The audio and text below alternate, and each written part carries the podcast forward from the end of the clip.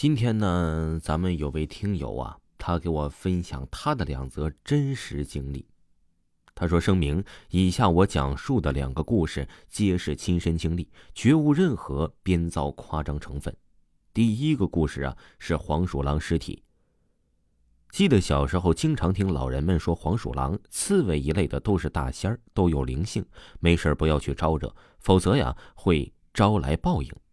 因此从小啊。”我就对此类动物怀有敬畏之心，或者准确说，我都很喜欢这些小动物。家里也养过很多动物，我都很护着它们。可小学六年级一次经历让我终身难忘。我出生在北京某个胡同里的老旧四合院中，从小啊，我就很喜欢昆虫、小动物这些和大自然很亲近的生灵。家中啊，也养过很多小动物。鹦鹉、猫猫狗狗、兔子、鸡鸭，甚至还有猴子。那段时间，但凡有人来我家呀，我都会惊觉得自己来到了一个小型的野生动物园。由于家中的生态环境很好，花花草草营营绿绿，因此家中所饲养的这些小动物啊，陪伴我度过了幸福的童年。可能和这些小生灵接触的时间长了，我愈加的发现，我似乎有着一种与各类小动物、昆虫一类的生灵融洽沟通的灵性和敏灵性。也就是说，我可以很敏锐的发觉某处的行走的某只昆虫或者小动物，但不是通过视觉或者听觉，而是一种感觉。在此，我就不一一列举了。有机会，我会详细写一篇相关的故事。言归正传，我之所以讲述前面的内容啊，是因为我正是与这这动物之间的敏锐灵性，让我经历了一次可怕的事情。我深刻的记得，在我上小学六年级的时候啊，有一次晚风过后，我和小伙伴们出去玩，在傍晚回家的路上，我骑车走在一条熟悉的林荫道中。就在我将要骑行到一个丁字路口的时候，我的心里突然猛地一颤，好像一道光从我的眼前划过。确切的说，是一个机灵流遍了我的全身。我预感到了什么，但也说不清那是什么，有点像，对，有点像我每次发现在某个角落里小动物时候的感觉。于是啊，我停下了车，环顾四周。我发现四周除了路灯和远处一闪而过的车灯，就再也没有别的了。更不要说什么小动物。我又看了看，确定没有东西，我便蹬起了车，继续往家走。但刚蹬上没几下，我就感觉车子压到了一个什么东西，软软的，像是什么动物。我猛地一惊，停下车，朝车轱辘底下看去。妈呀！当时我吓了一跳，只见一条黄鼠狼横尸在路上，嘴角淌着血，眼角直勾勾的看着我。我吓得顾不上其他的。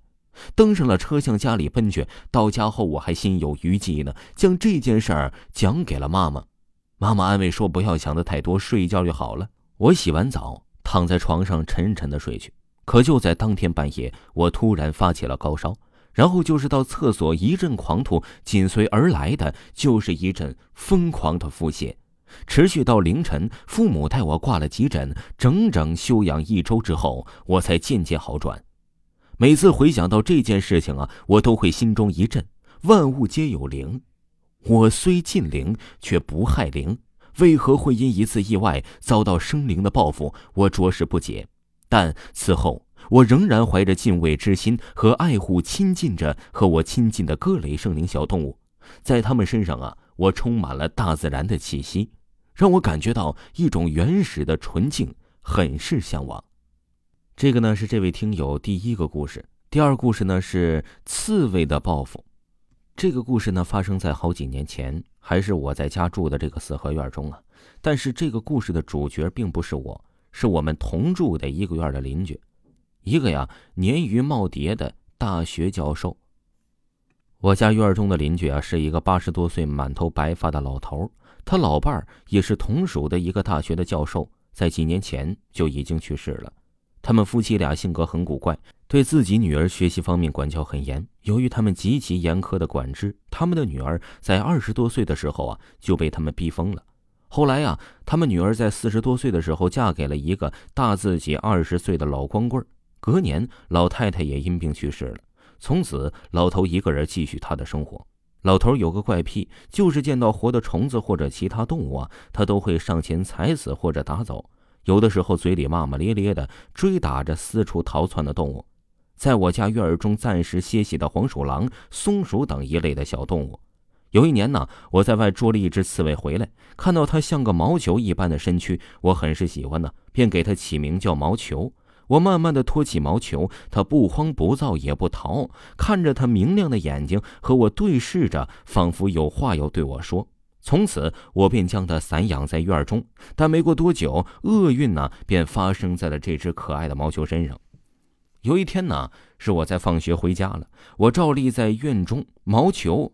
是活动的区域，撒些食物和水，等待着它的出现。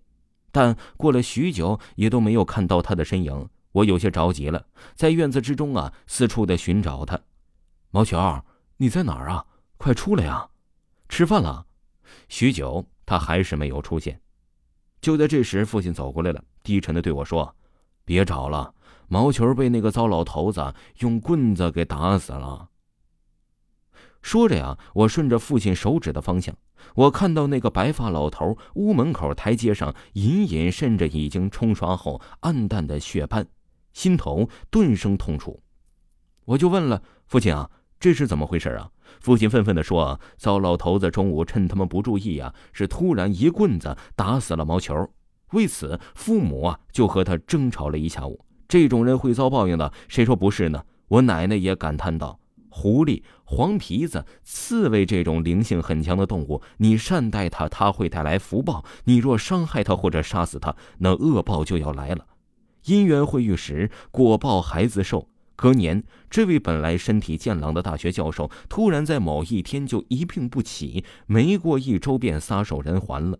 他可能临死还不知道自己对万物生灵的残害，换来的是一命呼呼吧。各位听友。听友分享的故事已经为您播讲完了。如果呢，您有自己的亲身经历，或者有特别有意思的事儿啊，就可以私信维华，维华发你咱们直播时通知的二维码。另外啊，维华给大家推荐维华的专辑，叫《维华讲民间鬼故事》。您点击维华的账号，在第一行就可以看到“乡村鬼事”这四个大字了。喜欢的朋友一定不要忘记收听哦。咱们下期再见。